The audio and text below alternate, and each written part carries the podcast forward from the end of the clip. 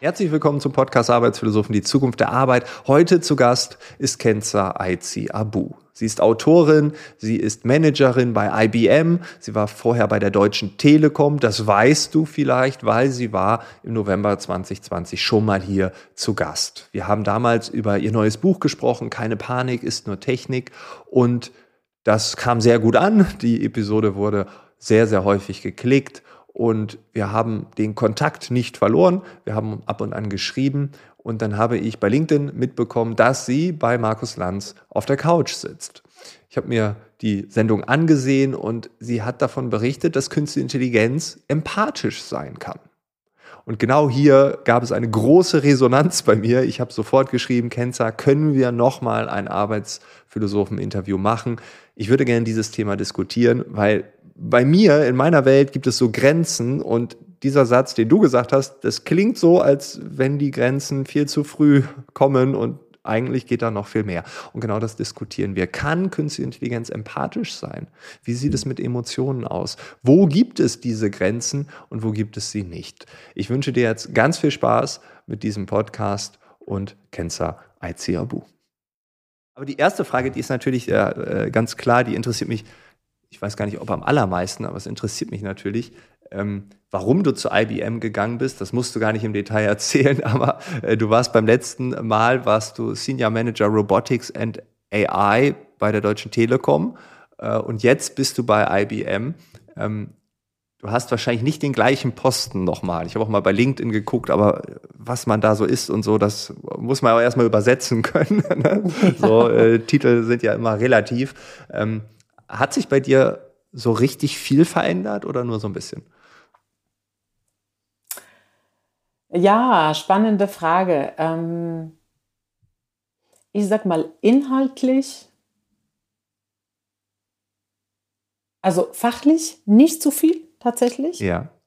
Ähm, was ich äh, äh mit meinem Team bei der Telekom gemacht habe, war ähm, Use Cases zu identifizieren, also die Fachbereiche innerhalb der Telekom zu beraten, Use Cases zu identifizieren, wo sie ähm, ähm, unterschiedliche Prozesse oder Verfahren automatisieren wollten und dafür die Lösungen zu bauen und das ähm, ähm genau in diesem Zusammenspiel zwischen Herausforderungen, die die Fachbereiche haben und technologische Lösungen, die das Team dann auch äh, äh, gebaut hat.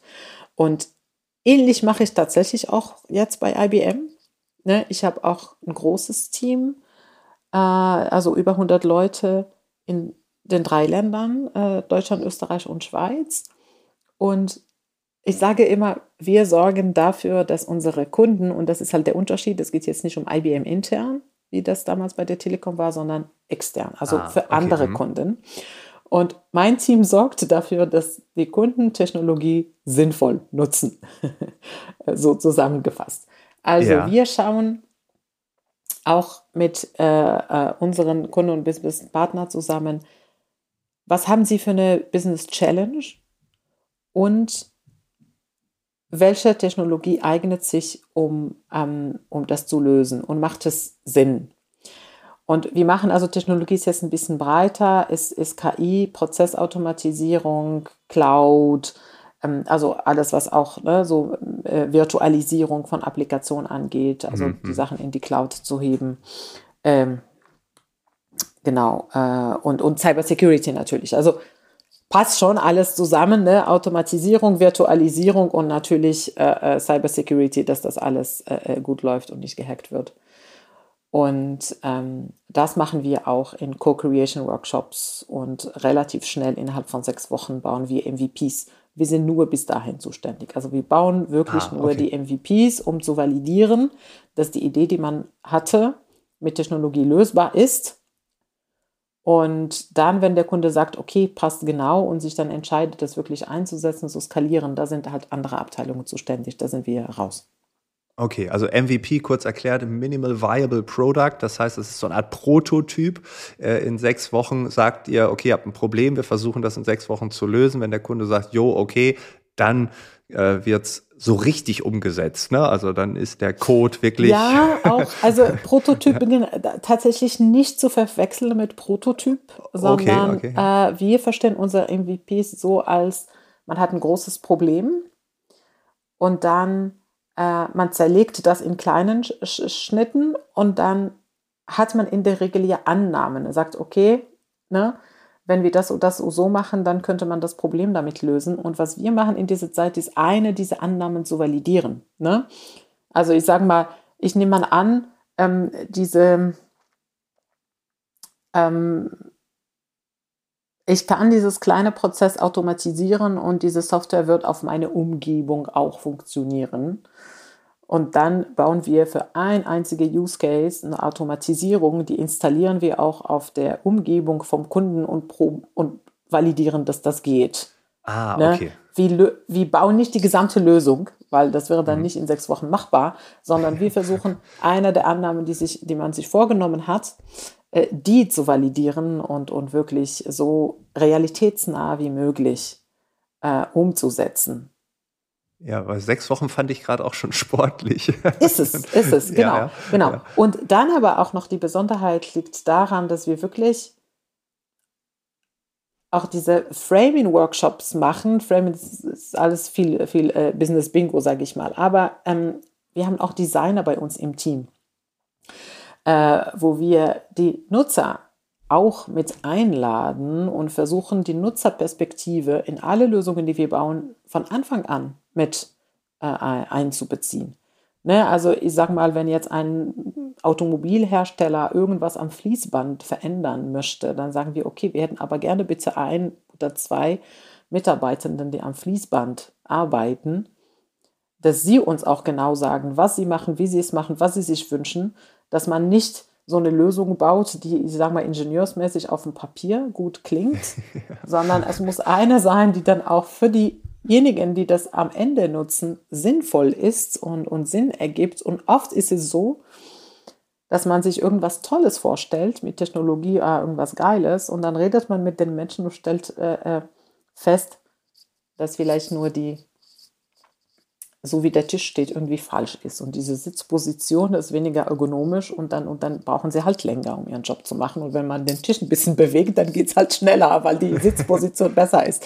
Ich meine, die, äh, äh, äh, das war jetzt nur so, so ein Beispiel. Die Automobilhersteller haben das, diese ergonomische Sachen natürlich schon seit vielen Jahren perfektioniert. Aber um das Beispiel einfach mal bildlich zu machen. Ja. Ähm, äh, genau, also diese Nutzerperspektive bauen wir auf jeden Fall von Anfang mit ein und versuchen nicht so overengineert, deswegen meinte ich am Anfang Technologie sinnvoll nutzen, also wirklich nur da an der Stelle, wo der mhm. Hebel am größten ist und wo die äh, äh, NutzerInnen damit auch gut umgehen können. Und wo auch das Hands-on-Wissen am größten ist. Ne? Also dort Absolut. Ich, ja, also im Endeffekt der Kunde entwickelt mich mit und man entwickelt nicht an dem vorbei. Und dann, so, jetzt haben wir die komplette Lösung hier und alle sagen, ja, jetzt alles schlechter. Hätte man uns gefragt. Das war ja vielleicht früher mal so. Äh, das sollte heute. Genau, also das ist ja. inzwischen, ich sag mal, bei den meisten ja. Tech-Unternehmen ist es ja schon seit Jahren so, dass man ja, immer ne, Design Thinking jetzt am Anfang einbindet, um, um, um zu schauen, wirklich haben wir die Nutzerperspektive mit drin und, und die Lösungen daran anpasst. Also es ist nicht mehr so, dass die Anforderungen, sage ich mal, von oben nach unten kommen und die nur umgesetzt werden. Zumindest meine Erfahrung der letzten, weiß ich nicht, mindestens fünf Jahren, fünf, sechs Jahren. Ja, okay. Nee, das ist schon eine gute Entwicklung, dass man das nicht Absolut. Mehr macht. Ja. ja. genau. Okay, das ähm, äh, einmal für meine Neugierde. Ich hoffe, ähm, alle, die zuhören, finden das genauso interessant, weil äh, wir hatten, glaube ich, in diesem Podcast noch nie eine Person, die zwischen zwei so großen Konzernen ähm, gewechselt ist und dann ihre Arbeit auch verändert hat. Von daher glaube ich, ist es auch mal interessant, deine persönliche Geschichte, deine Motivation zu hören, was du jetzt so machst. Die Motivation muss ja. ich, genau, dazu, dazu muss ich kommen, denn es ist, ich glaube, es ist schon spannend. Ich habe ja gesagt, fachlich, fachlich, inhaltlich hat sich eher wenig verändert. Warum ich äh, den Wechsel zu IBM gewagt habe, ähm, weil IBM eine der ältesten Technologiehersteller ist, wenn, um nicht zu sagen der älteste in den USA, ähm, und sie wirklich Grundlagenforschung machen. Also IBM erfindet künstliche Intelligenz mhm. ne, zusammen mit anderen Unternehmen, aber es ist eine äh, der Unternehmen, die das machen. Und da sehe ich auch die Möglichkeit, das mit zu gestalten und mit zu beeinflussen. Okay, ja. Und deswegen sage ich, ne, I am a, woman on, on a mission. ja. mein, mein Ziel ist es wirklich dafür zu sorgen, dass wir eine vertrauenswürdige künstliche Intelligenz bauen. Und da sage ich mir, wenn ich beim Tech-Hersteller arbeite, wo die KI, wo diese Technologie herkommt und die Nutzer so berate, dass sie diese Technologie auch sinnvoll nutzen und vertrauenswürdig bauen, dann habe ich mhm. den größten Wirkungsgrad. Und, und deswegen fand ich das total sinnvoll. Anna. Also es ist für mich wirklich, ich möchte erreichen, dass die Unternehmen vertrauen, eine vertrauenswürdige KI bauen. Ich weiß, dass meine Firma sowohl die KI baut als auch die Tools baut, die dafür notwendig sind, dass eine KI nicht diskriminiert, dass eine KI nachvollziehbar ist, dass die Entscheidungen transparent gemacht äh, werden, ähm, dass nicht sofort gehackt wird und das Ding entscheidet komplett anders. Und diese Lösungen baut die Firma auch und stellt sie sogar zur Verfügung. Also vieles ist Open Source. Es ist nicht mhm. alles in den Produkten drin kommerziell, sondern vieles ist wirklich im GitHub vorhanden, dass die Open Source Community das auch nimmt und weiterentwickelt. Und so sind auch viele Sachen entstanden. Und deswegen sehe ich da ähm, ein Riesenpotenzial, ne, weil vieles ist schon da.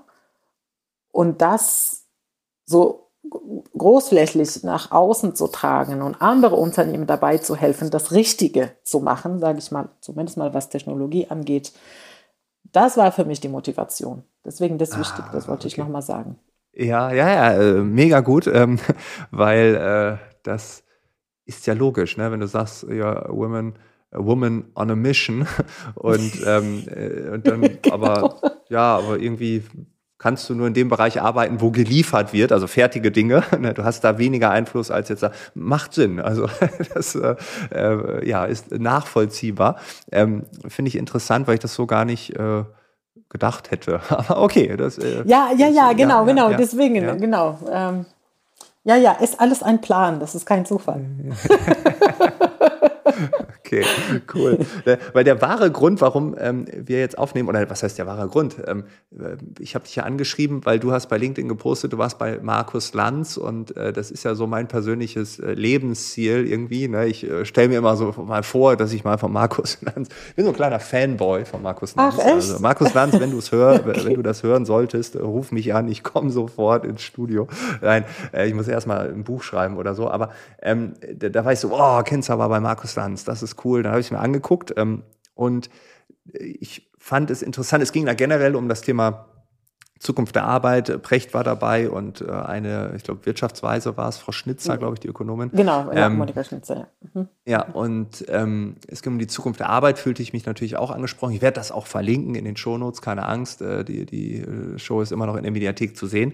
Ähm, und da ging es sehr stark drum, wie Automatisierung, Künstliche Intelligenz und so weiter die Arbeitswelt verändern.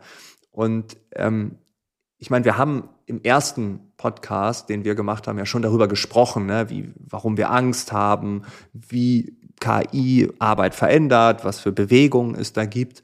Ähm, und dann kam ein Satz von dir, der sofort mich getriggert hat, weil äh, es ging drum, ja, so Roboter fahren da irgendwie so durch die Restaurants und dann wird das Bier gebracht von denen und so. Und dann hast du gesagt, ja, aber es gibt ja bald auch Empathie. Und das war bei mir so, ja, wie? Ne? Also wir reden immer drüber, KI bis hierhin und dann geht da nicht mehr. Ne? Also so dieses ganz klassische, ähm, ich meine, äh, Truhn hat es auch mal gesagt, äh, Sebastian Truhn, ich zitiere ihn auch immer, ne, die KI wird Arbeit verändern, ja, aber jetzt Zitat Beginn, es geht um sich wiederholende Prozesse, nicht kreative. Ne? Und ähm, das, Zitat Ende. Und äh, dann sagst du, nee, Empathie kommt bald auch. Und das hat mich überhaupt nicht mehr losgelassen, weil mein Weltbild war so, auch weil das viele KI-Forscher so in den letzten Jahren und Jahrzehnten immer gesagt haben, ja, die KI, die kann nur so viel und dann kommt der Mensch. Und dann sitzt du da vor so einem Millionenpublikum, ich gehe davon aus, dass Land so viele Menschen da jeden Abend an den Bildschirm holt, ähm, und sagst, na, Empathie ist doch gar kein Ding. So, das kommt doch. Gewagte These, ne? Ja, ja, ja. Äh, ich habe ja. gestoppt. Ich habe wirklich gestoppt an der Stelle und musste nachdenken und dann habe ich immer weiter geguckt und das hat mich einfach nicht losgelassen. Ne? Und deshalb wollte ich, äh, wir müssen das absolut. jetzt hier vertiefen. Also quasi ja. eine Fortsetzung zur Serie quasi. Ja, ja, ja, absolut. Und das kann ich auch nachvollziehen. Und äh, mir ging es genauso, als ich die ersten ähm, Anwendungen gesehen habe, die in diese Richtung gehen. Also es gibt hier jetzt ein Forschungsgebiet, das heißt Affective AI oder Emotional mhm. AI. Und da geht es tatsächlich darum, KIs zu entwickeln, die ähm, Emotionen verstehen können, Emotionen von Menschen verstehen können und nachahmen können. Und okay. indem sie unsere Emotionen nachahmen und unsere Emotionen verstehen und ihr Verhalten entsprechend anpassen, reden wir schon über Empathie. Denn was ist ah, Empathie? Okay. Ne? Wenn ich sehe, dass du weinst, lache ich jetzt hier nicht hier im, in großen, äh, im großen Stil, sondern ich zeige auch ein bisschen Trauer und, und nimm dich vielleicht im Arm und oder ne, suche ein Taschentuch. Ne? Also man sieht der andere, äh, ohne dass ich jetzt und entschuldige, wenn ich äh, äh, ohne eine Ahnung von, von Psychologie, sage ich mal, äh, aber einfach menschliche, gesunde menschliche Verstand, äh, nicht aus irgendwelcher Expertise äh, spreche. Aber ne, wenn ich den anderen sehe und, und merke, der fühlt sich so, dann passe ich auch mein Verhalten so an, dass ich zeige, dass ich mitfühle. Mhm. Und die Maschinen können das inzwischen. Nicht alle. Aber viele können das und gerade diese Forschung sorgt, sorgt dafür, dass die Maschinen das immer mehr können. Und natürlich fühlen die Maschinen, die Maschinen können nicht mitfühlen, denn Maschinen haben kein Gefühl. Mhm. Aber wenn sie uns zeigen, dass sie, als würden sie mitfühlen, fühlen wir uns abgeholt. Okay. Es ist der Effekt, der uns ja, ja. entsteht, der wichtiger ist in, der, in dieser äh, äh, Äquation. Also es ist eigentlich egal, ob die Maschine fühlt oder nicht fühlt. Die Maschine fühlt natürlich nichts. Aber indem sie sich so verhält, als würde sie Empathie zu mir haben, habe ich die Bestätigung, okay, die Maschine fühlt mit. Und ja, ich fühle mich wiederum verstanden. Und das macht natürlich viel mit uns aus, ne? weil dann ist diese Interaktion nicht mehr so kalt, wie wir sie heute kennen, sondern die mhm. wird halt wärmer. Und dann ist natürlich die Frage, was macht das mit uns als Gesellschaft? Was, was macht das mit, mit dem Miteinander? Ne? Wenn, es, wenn wir in Maschinen so, eventuell sogar mehr Empathie empfinden als mit anderen Menschen, was, ja. was heißt dann genau für eine Gesellschaft? Und, und hier, ja, ja, ja, hier empfehle ich auch einen Film, ich weiß nicht, ob du es gesehen hast, Ich bin dein Mensch. I am human, ja. Das ist ein deutscher Film von der Maria Schrader, hat auch im letzten Jahr ganz viele, in der Berlinale ganz viele Preise gewonnen. Ich habe es auf der, auf der äh, äh Watchlist, äh, I am human genau. habe ich abgespeichert. Musst das ist das gleiche, ja. unbedingt, musst du okay. unbedingt dir anschauen. Okay. Das macht das Ganze total plastisch und, und, total verständlich. Es ist ein toller Film. Es handelt um eine Anthropologin, die einen Humanoiden als Lebenspartner bekommt, drei Wochen lang. Und diese Humanoid, also Humanoid sagt man für Roboter, die wie Menschen aussehen und sich wie Menschen verhalten. Und diese Humanoid wurde genau für ihre Bedürfnisse programmiert und hergestellt, sowohl physische von außen als auch im Verhalten. Und sie sollte drei Wochen lang mit ihm leben und einen Bericht darüber schreiben, ob sie das als Anthropologin, also aus ihrer anthropologischen Expertise schreiben, ob sie das empfiehlt, dass solche Roboter in der Zukunft als Lebenspartner gelten sollen oder zugelassen werden oder nicht. Und das ist total spannend zu sehen, wie diese drei Wochen verlaufen. Also ich verrate das, das Ergebnis, das Ende nicht. Ich äh, Nein, würde nur kein- jedem kein einladen, diese Filme sich anzuschauen, weil das ist Ja. genau das, das behandelt genau diese Thematik. Der Roboter fühlt selbst natürlich nicht, aber indem es sich so ver verhält und diese ganzen Emotionen der Schauspielerin versteht und, und äh, darauf reagiert, ne, entstehen Emotionen bei ihr. Ja. Das, okay, das ist äh, mal interessant, weil meine Gedanken gingen bisher nur, ähm, ich habe auch mal viel über Face Recognition erzählt, ne? also das iPhone als Beispiel, das Smartphone erkennt dein Gesicht. Der nächste Schritt ist Emotional Recognition, ne? also das iPhone erkennt nicht nur, yo, das ist Frank, sondern Frank ist heute eher happy oder eher traurig. Und dann gibt es so Meldungen, äh, wie von Spotify, dass die ein Patent angemeldet haben, dass anhand der Emotion der Algorithmus genau diese Musik ausspielt. Ne? Oder meine Vorschläge Theorie war besser Ja. vielleicht das Gegenteil, aber Empathie ist eher das Gleiche als das Gegenteil. Ähm, aber ich habe äh, immer so überlegt, äh, schau mal, du bist traurig und dann entweder über Face Recognition, also Emotional Recognition über Gesichtserkennung oder über das, was du bei Google eingibst oder das, was Spotify mithört oder keine Ahnung. Man hat verschiedene Sinneskanäle, die man da anzapft. Ähm, und Spotify weiß, oh, Frank ist heute traurig, dann gebe ich dem jetzt nochmal so eine traurige Playlist. Ne? Das wäre empathisch. Meine, meine, meine Hoffnung war ja, dass man das so ein bisschen ausgleicht und so, so ein bisschen Happy Music einstreut. Aber das wäre dann nämlich alles andere als empathisch, weil wenn jemand traurig ist und du gehst da so freudestrahlend hin, vielleicht kennen das einige, dann bewirkt das oft das Gegenteil, nämlich dass der Gegenüber oder das Gegenüber sich nicht gewertschätzt fühlt. Ne? Wenn jemand weint und du gehst hin und machst ein paar Jokes, dann ähm, mag das vielleicht eine gute Absicht sein, aber das ist alles andere als empathisch. Deswegen finde ich diese, diese, diese Erklärung von dir ähm, richtig gut. Äh, Empathie ist das, was wir fühlen. Ne? Und wenn jemand äh, überhaupt nicht empathisch ist, also egal ob ein Mensch oder eine Technologie, aber wir denken, er oder sie oder es war empathisch, dann ist es empathisch. Ganz subjektiv gesehen. Ne? Ähm, und Spotify und Emotional Recognition im iPhone oder, oder, oder, dachte ich immer, äh, ja, da hörte bei mir das Denken auf, aber da fängt es dann ja erst an. Ja, ja, ja, ja, äh, absolut. Und mit deinem Beispiel, da muss ich auch sagen, es gibt sicherlich Menschen, die sagen, okay, jetzt lieber die traurige Musik, damit ich erstmal weinen kann, so zehn Minuten lang. Ja. Und dann erwarte ich aber eher positive Musik, dass ich aus, meine, aus meiner Trauer rauskomme.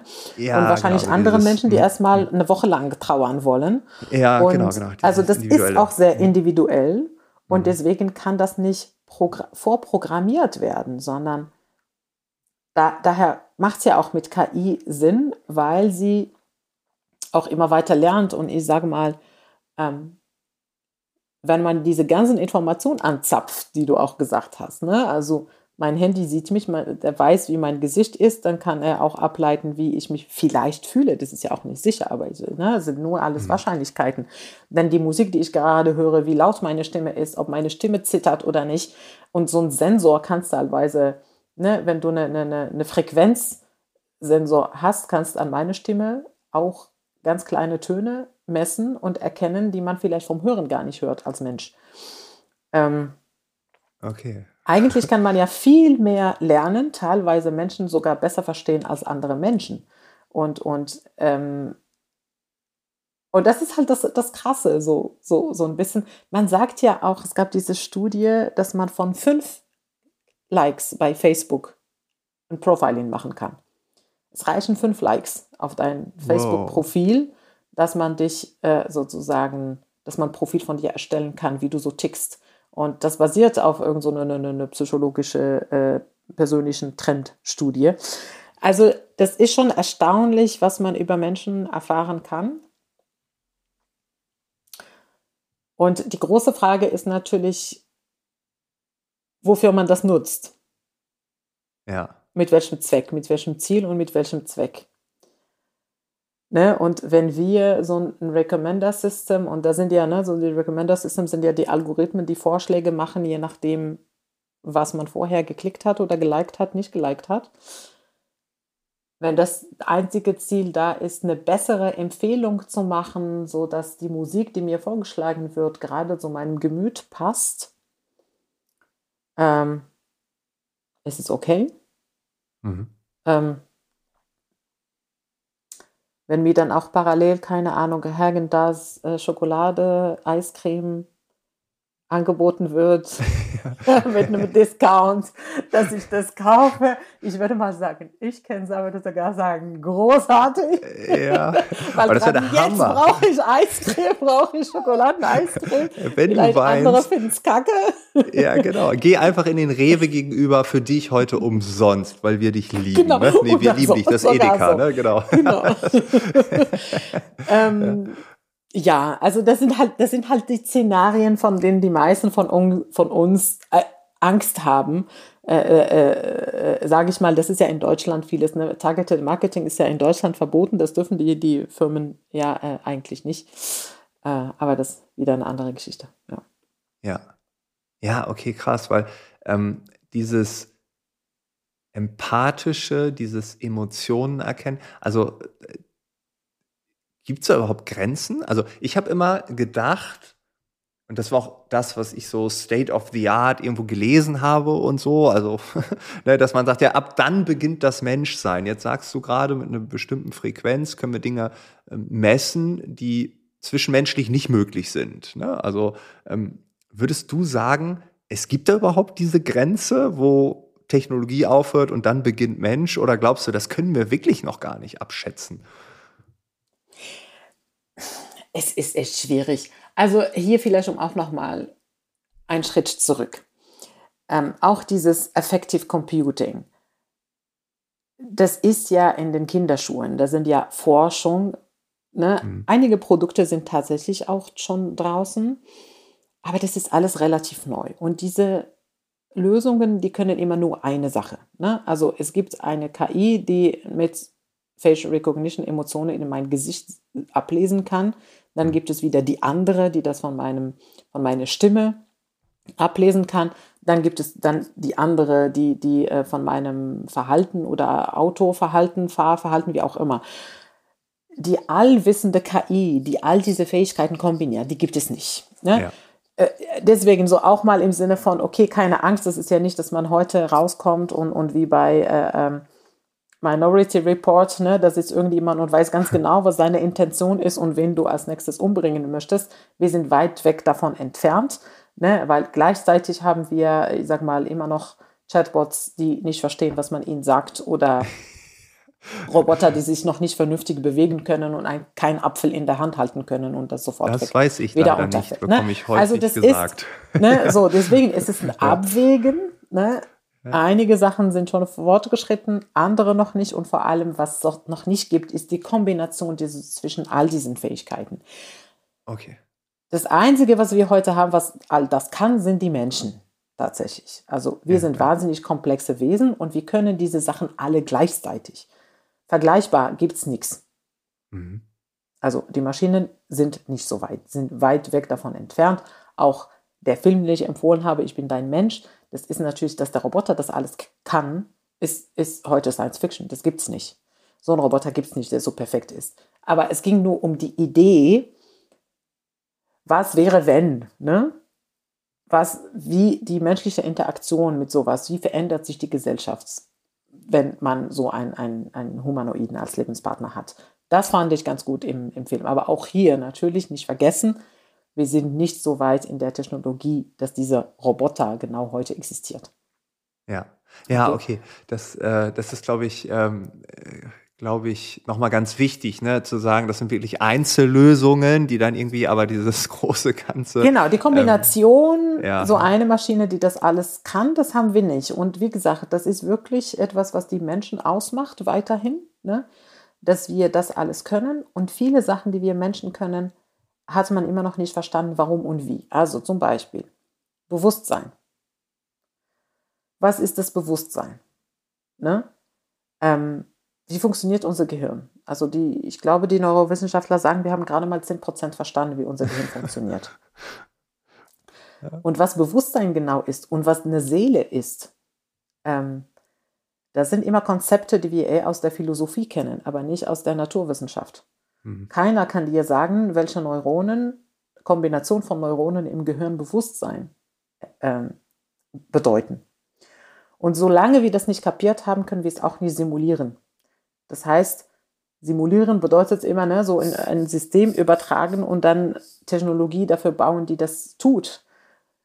Ähm, das ist auch ein Forschungsgebiet übrigens. Also es gibt auch viele, die künstliche Bewusstsein erstellen wollen. Also ist auch ein Forschungsgebiet. Das ist aber auch, die stehen auch am Anfang und auch ne, da versucht man zu schauen, wie kann man das reproduzieren, ohne dass man das menschliche Bewusstsein überhaupt verstanden hat. Also auch spannend, weil hier haben wir keine Basis.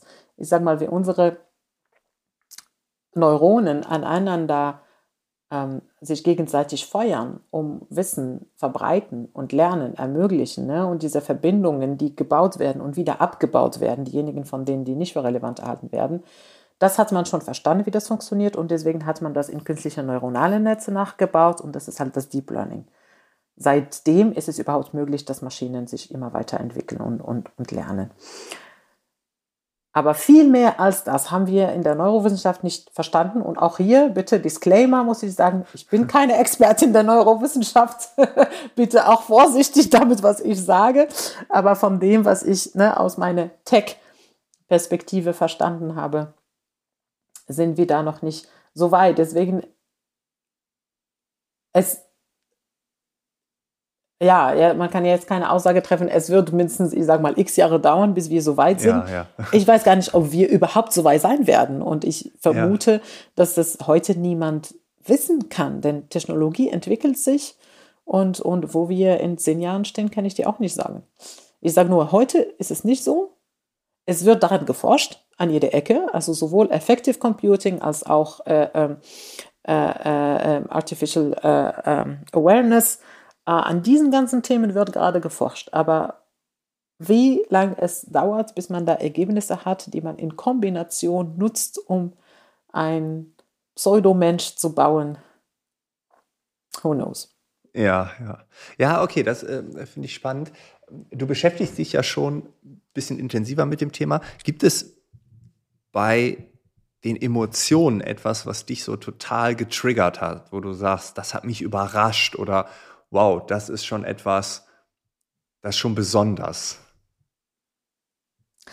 Ja, tatsächlich. Ich fand ähm, ein Gespräch mit einem Social Robot Erfinder total spannend, der Steve Worswick. Das ist ein Engländer, der äh, Cookie ähm, geschrieben hat. Cookie ist ein sozialer Roboter, also es gibt nur als Software. Hm. Und das einzige Ziel von diesem Chatbot ist es, Gespräche mit Menschen zu führen. Einfach Unterhaltung. Okay. Ohne, Ziel. ohne Ziel. Und ähm, ich hatte ihn hier getroffen in, in Berlin auf eine, eine, ähm, eine Fraunhofer-Konferenz, war total spannend. Und er hat mir dann erzählt, ähm, dass er selbst davon überrascht war, dass viele Menschen diesem Roboter Geheimnisse erzählen. Und das schreiben sie dann auch. Äh, also so richtig Emotionen, die sie haben oder Kindheitserlebnisse, Sachen, die sie erlebt haben, die sie niemand erzählt haben. Das erzählen sie mhm. dem Roboter. Und sie schreiben ja auch, weißt du, Cookie, du bist, du bist die erste Person, sage ich mal, die erste Instanz, äh, ähm, ähm, die das über mich weiß. Ich habe es noch niemand erzählt. Aber ich wow. fühle mich von dir verstanden. Und ich weiß, dass du mich nicht urteilen wirst. Und deswegen erzähle ich dir das. Und das fand ich schon krass, muss ich sagen. Mhm. Ähm, ja, weil das war für mich auch wieder das Zeichen,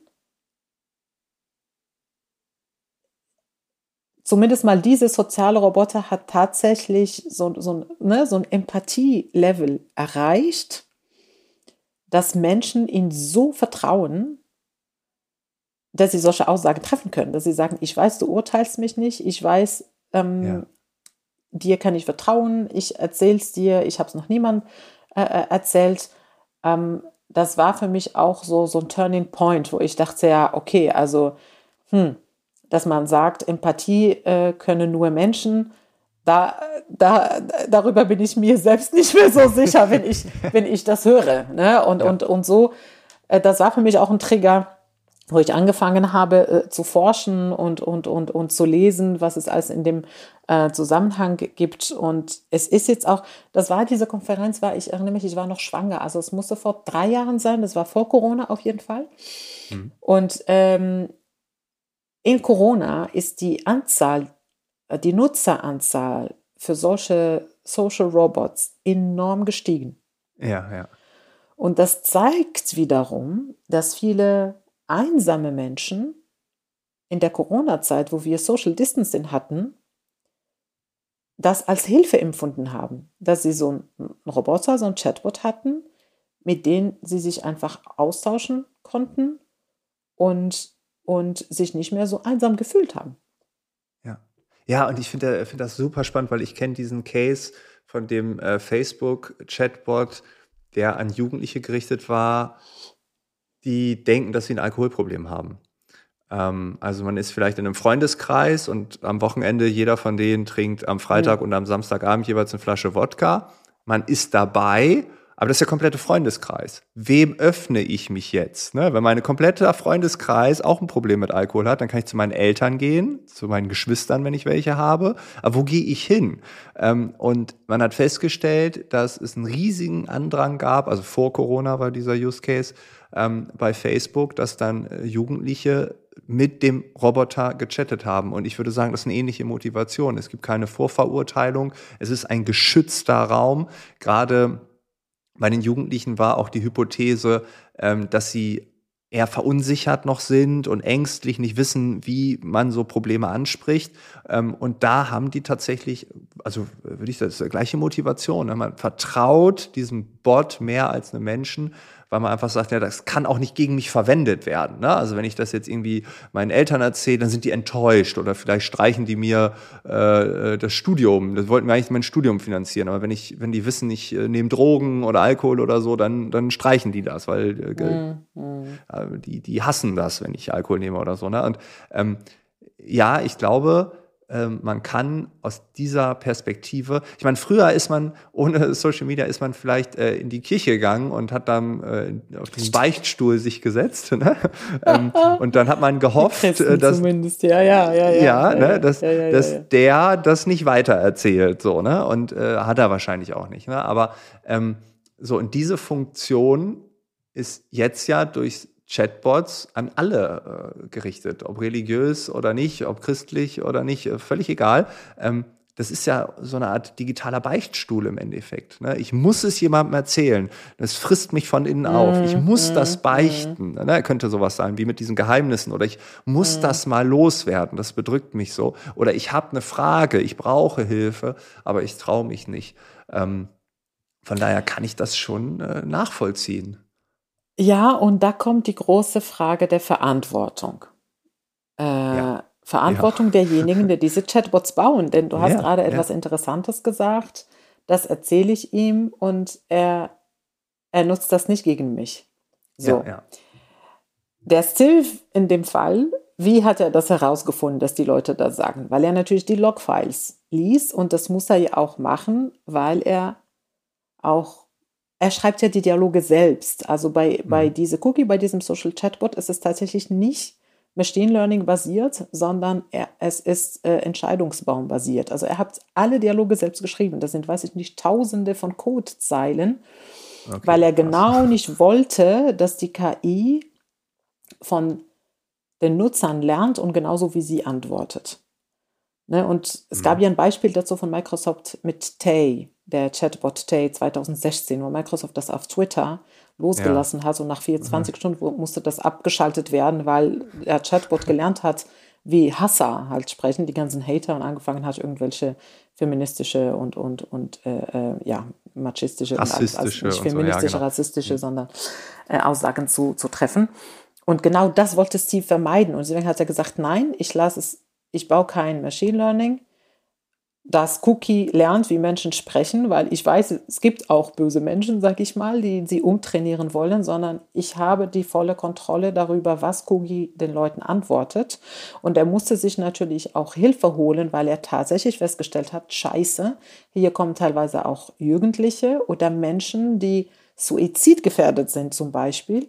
Und ja, der Chatbot ja. muss damit umgehen können. Das heißt, da brauchst ja, du andere Instanzen, ne? also psychologische Hilfe, sage ich mal. Du musst wissen, was du den antwortest. Und ein Chatbot kann ja keine psychologische Leistung übernehmen.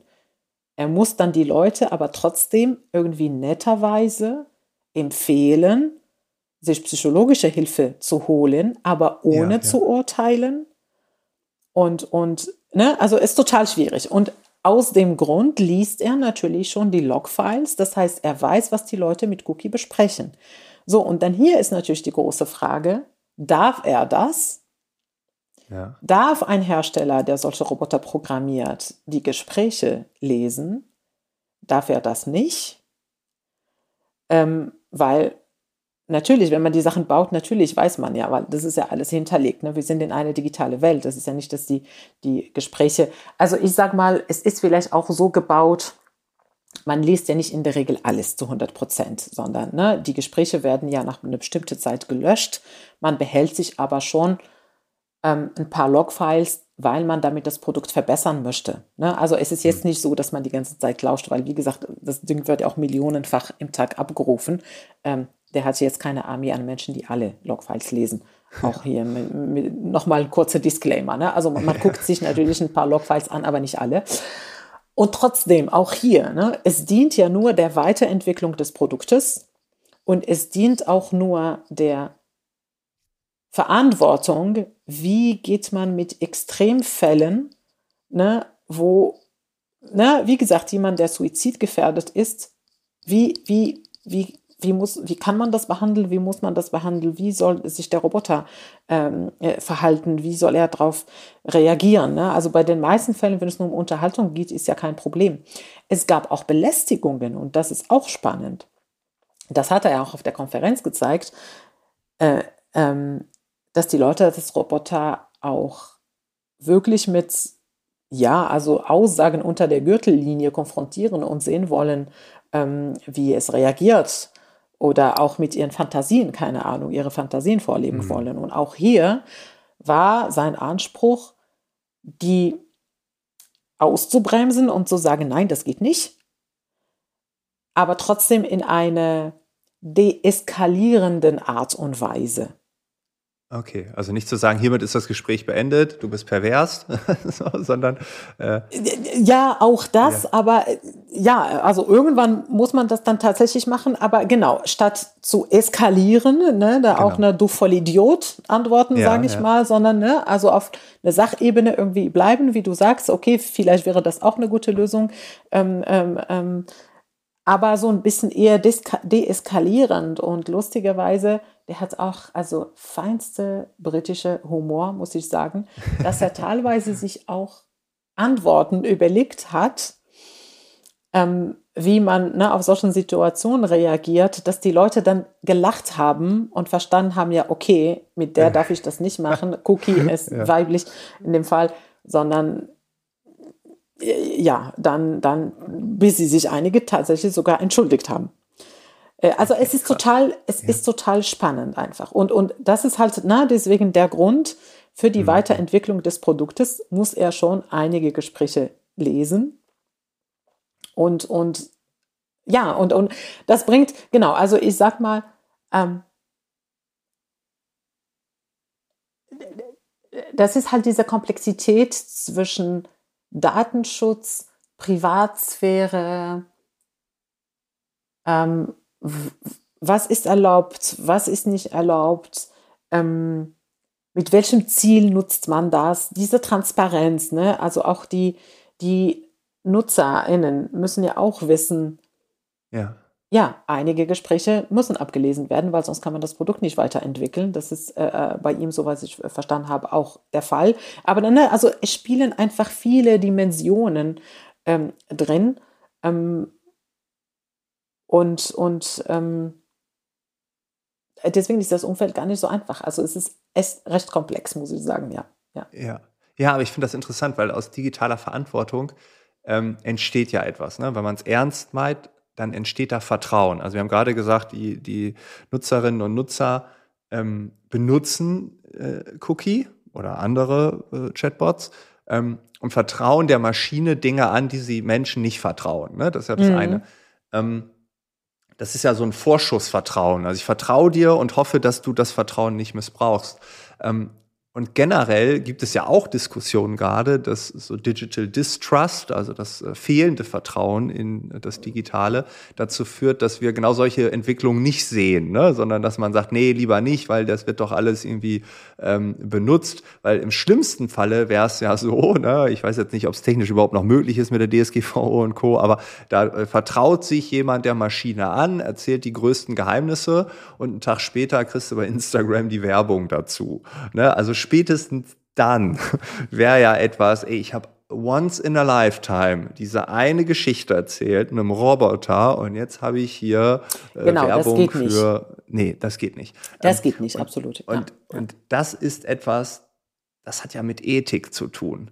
Mhm, ähm, ne? Mhm, und mhm. ähm, diese Diskussion, glaube ich, haben wir in den letzten Jahren, also ich sag mal in den letzten zehn Jahren zu wenig geführt. Und das kommt jetzt so mit voller Wucht, weil ich glaube, dass ganz viele Tech-Konzerne einfach auch über die Stränge geschlagen haben. Und dieses fehlende Vertrauen, was junge Menschen vielleicht diesem Chatbot entgegenbringen, haben andere Generationen vielleicht nicht mehr, weil sie oft enttäuscht wurden. Und das wieder in eine Richtung, also ich glaube, Digital Responsibility ist etwa, ist nicht nur eine Notwendigkeit für Organisationen, die diese Technologien entwickeln, sondern ich glaube, es ist auch äh, einfach ein, ein, also das ist ein Wettbewerbsvorteil. Also ich glaube, das ist beides. Ne? Also wenn ich ja, ja, absolut, absolut. Also, irgendwie nicht äh, äh, gewährleisten kann, dann fliegt ja. mir doch bald alles um die Ohren. Ja, das ist richtig. Und es ist auch gut so. Ja, äh, genau. auf jeden Fall. Also, also die, finde, ja. Also die, die Unternehmen, ich sag mal, das ist ja nichts Neues an sich. Unternehmen haben immer eine gesellschaftliche Verantwortung gehabt. Das ist ja. nichts Neues. Ne? Also an sich, das ist jetzt keine neue Verantwortung, die hinzukommt. Das hatten die Unternehmen immer. Jetzt, der Unterschied ist halt mit digitalen Produkten, ist der Ausmaß ähm, ist so groß und, und steht gar nicht mehr unter, also ist schwer zu kontrollieren, weil, wie gesagt, diese Produkte, du baust halt so ein Chatbot und dann nutzen es Millionen Menschen überall auf der Welt. Und du kannst ja nicht vorher sagen, wie alle Menschen ja. auf der ganzen Welt damit interagieren werden, um bestimmte Verhalten zu unterbinden. Ja, ja. Das ist ja unmöglich. Da gibt es keinen TÜV für. Da gibt es keine TÜV-Plakette, wo man sagt. Da, ja, ja das, das würde auch entwickeln, Algorithmus TÜV tatsächlich. Aber ja. ähm, auch hier glaube ich nicht, dass man alle Eventualitäten vorhersagen kann. Genau, genau. Und gegen alle diese Eventualitäten einen Plan hat, wie man sie vermeidet. Das ist Erstens nicht möglich das, bei solchen ja. Produkten. Genau, und ein TÜV-Algorithmus wäre ja auch immer nur für den Moment. Also wenn wir so Entscheidungsbäume Absolut. haben, ja, aber bei der AI, die sich weiterentwickelt, nur so ein Beispiel. Ich kenne genau. das vom TÜV Süd. Die haben mir erzählt, wir prüfen ein Auto, jo, du kriegst eine TÜV-Plakette, kannst fahren. Bei einem Tesla, was jetzt morgen schon wieder ein neues Software-Update bekommt, eigentlich müssten wir das wieder prüfen. Genau. Und dann nächste Woche gibt's ein neues Update und ja. müssten wir es eigentlich wieder prüfen. Ne? Ganz und genau, also, ganz genau. das ist der Punkt. Deswegen ist, ist ja. ein so ein ja, ein, Algorithmus TÜV eher schwierig in der Umsetzung, äh, denn genau das, das ist der Punkt, der die, die KI, die Kontrolle von KI total schwierig macht. Ne? Also du hast ja, du hast ja, de, de, der Prozess läuft ja so, du hast Daten, ne? dann weißt du, welches Problem möchte ich lösen dann suchst du einen Algorithmus aus, der sich auf diese Aufgabe am besten äh, oder für diese Aufgabe am besten äh, eignet. Dann baust du dein Modell, ne? da fließt so ein bisschen dein Gedanke, äh, äh, deine Logik, wie das Problem gelöst werden sollte. Dann trainierst du die Maschine und dann kommt Feedback rein, so in mehreren Iterationen, bis die Zutrefferquote relativ hoch ist. Dann schaltest du mhm. sie frei. Mit jeder Interaktion, die die Maschine mit Menschen hat oder in ihrer Umgebung hat, passt sich das Modell an. Das heißt, wenn wir ein, so, ein, so, ein, so einen Prüfungsstichtag machen, an dem Tag, wo die Maschine live geht, das ist gut für den Tag. Es ist eine Momentaufnahme.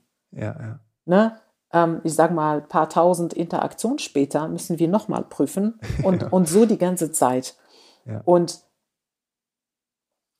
und, und da muss man, ne, da, wird einem erst klar, wie komplex das Ding ist. Ja, weil dann kannst ja. du nichts mehr einfach so ohne Kontrolle freischalten, sondern du musst die ganze Zeit diese Lösungen unter Kontrolle haben. Das heißt, du musst eine Infrastruktur schaffen, worauf sie laufen, wo du sie ständig kontrollierst und ständig korrigierst was ein Mensch ja nicht mehr kann. Also äh, Tech kontrolliert Tech, es ist menschlich unmöglich. Ne? Unmöglich. Wir hatten ja dieses Router-Beispiel äh, aus unserem ersten Gespräch, ne, was eigentlich auch menschlich unmöglich wäre oder sehr, sehr, sehr viel Zeit gekostet hätte äh, und wo ihr eine KI entwickelt habt äh, bei der Telekom, also in unserem ersten, in unserer ersten ja, Episode, ja, ja, äh, gab es ja auch so ein Beispiel. Aber jetzt hier, das ist ja, also das ist ja unmöglich. Ja, weil das Mensch. ist ja der Punkt. Es gibt ja Millionen Algorithmen, die heute jede Sekunde irgendwelche Entscheidungen treffen oder irgendwelche Empfehlungen machen, wie auch immer. Und die musstest du alle die ganze Zeit kontrollieren. Das können ja, keine Menschen machen. Das muss automatisiert passieren. Ne?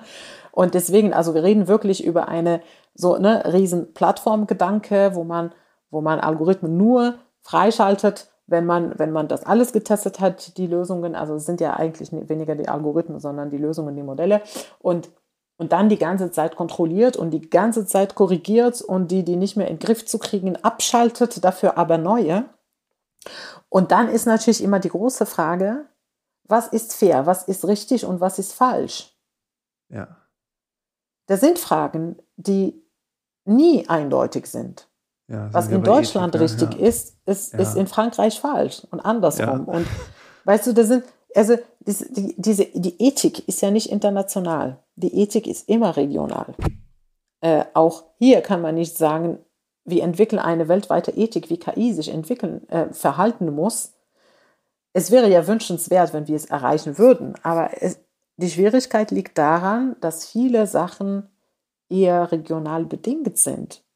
Das Verständnis von richtig und falsch ist total subjektiv. Es hängt von deiner Erziehung ab, es hängt von deiner Sozialisierung ab. Und da aber zu versuchen, Standard reinzubringen, ja. ist wahnsinnig schwierig, weil dann wer sagt dir, was ist richtig? Und ne, ich bin ja Techie, ich komme ja aus der Tech-Welt und wir würden uns natürlich wünschen, dass jemand sagt, ich sage mal, 0,5 Prozent der Logfilen zu lesen, ist okay, aber nicht mehr als das. Also wir brauchen eine Quantifizierung der Ethik, damit wir die Lösungen bauen können. Ja, ja. Ne? Oder dass du mir sagst, keine Ahnung, du darfst Logfilen lesen, aber wenn es das Wort Geheimnis steht, dann darfst du sie nicht mehr lesen, weil Geheimnis bedeutet, es darf nur der Roboter wissen, aber kein anderer. Ne? Das heißt, unser Verständnis von dem, was richtig oder falsch ist, muss irgendwie quantifizierbar sein. Es muss klar sein, dass eine Data Scientistin, die davor sitzt und das, und das einplant und in das Modell einbaut, das auch einbauen kann. Ne? Mhm. Aber diese Menschen, die diese Lösungen bauen, wie sollen die wissen, was richtig und was falsch ist? Das muss von ja. jemand anderem kommen. Wir haben das Wissen nicht. Wir wurden nicht dafür geschult. Ich bin Ingenieurin. Ich, ich weiß nicht. Ähm, ich kann nicht philosophieren sozusagen. Ich kann nicht die richtigen Fragen stellen. Ähm, ich weiß auch nicht, was, welchen Einfluss sowas auf das Zwischenmenschliche hat. Das muss mir ein Soziologe sagen. Und wenn er es mir sagt, muss er mir auch gleich die Antwort geben. Was muss ich machen, damit das den richtigen Einfluss hat? Ne? Das heißt, wir reden über eine Komplexität ähm, die ganz viele Wissensbereiche erfordert, um eine sinnvolle Technologie zu bauen, ne? um sinnvolle Lösungen, die auch menschenwürdig sind, zu bauen. Das können nicht nur Techies machen, gar, auf gar keinen Fall. Da braucht man auch andere, ähm, andere, ähm, ein anderes Wissen dazu. Und dann braucht es tatsächlich so eine Art Einigung, weil, wie gesagt, wenn ich für Deutschland so einen Roboter baue und sage, okay, beim Wort Geheimnis, dann hast du da deine Stoppkarte, rote Karte, da darfst du keinen Logfile lesen. Aber in Frankreich, die sagen, ach ja, ist ja überhaupt kein Thema. Du kannst es zwar lesen, du darfst es nur nicht weitererzählen. Mhm. Ne? Es hindert ja nichts daran, dass ein Franzose mit meinem Chatbot äh, interagiert oder dass ein Deutscher mit dem französischen Chatbot interagiert und dass das in Deutschland aber verboten wäre und in Frankreich nicht und der Nutzer weiß das selbst gar nicht und der verlässt sich auf die deutsche Normung und das ist dann in Frankreich anders. Das ist halt das Schwierige bei digitalen Produkten. Die, die werden weltweit abgerufen und können von weltweit genutzt werden. Und deswegen ist eine internationale Einigung gar nicht schlecht, wohl wissend, dass es fast unmöglich ist. Ja, ja, ja. Also das und macht halt das Thema spannend und, und äh, ja, äh, gleichzeitig äh, schwierig. Ja, schwierig ist noch nett umschrieben. also, also, wenn ich mir jetzt äh, Digital Responsibility angucke, Digital Distrust oder Trust, also Vertrauen, im Endeffekt müssen wir doch auf all das, was auf uns zukommt, erstmal mit so Vorschussvertrauen an die Sache rangehen. Also ich jetzt als Endnutzer, als Kunde, als Kundin. Ähm, und dann gebe ich diesen Vorschuss und ich hoffe, dass ich nicht enttäuscht werde. Weil ich meine, es ist ja nicht nur im Hintergrund so wahnsinnig komplex, wie du gerade gesagt hast, sondern es ist für uns als Nutzerinnen und Nutzer mindestens genauso komplex, diesen ganzen Dschungel an Dingen, die wir nutzen und nutzen können und nutzen sollen und nutzen müssen, überhaupt zu durchschauen. Und ähm, gleichzeitig höre ich ganz klar wieder raus, vielleicht so als Fazit äh, dieses Podcasts, Komplexität nimmt so rasant zu, vielleicht sogar exponentiell.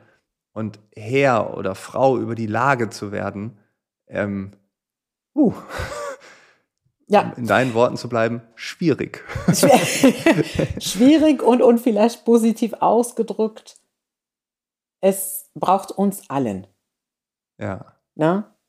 Äh, und wir haben die Expertise, die ist nur verteilt. Na?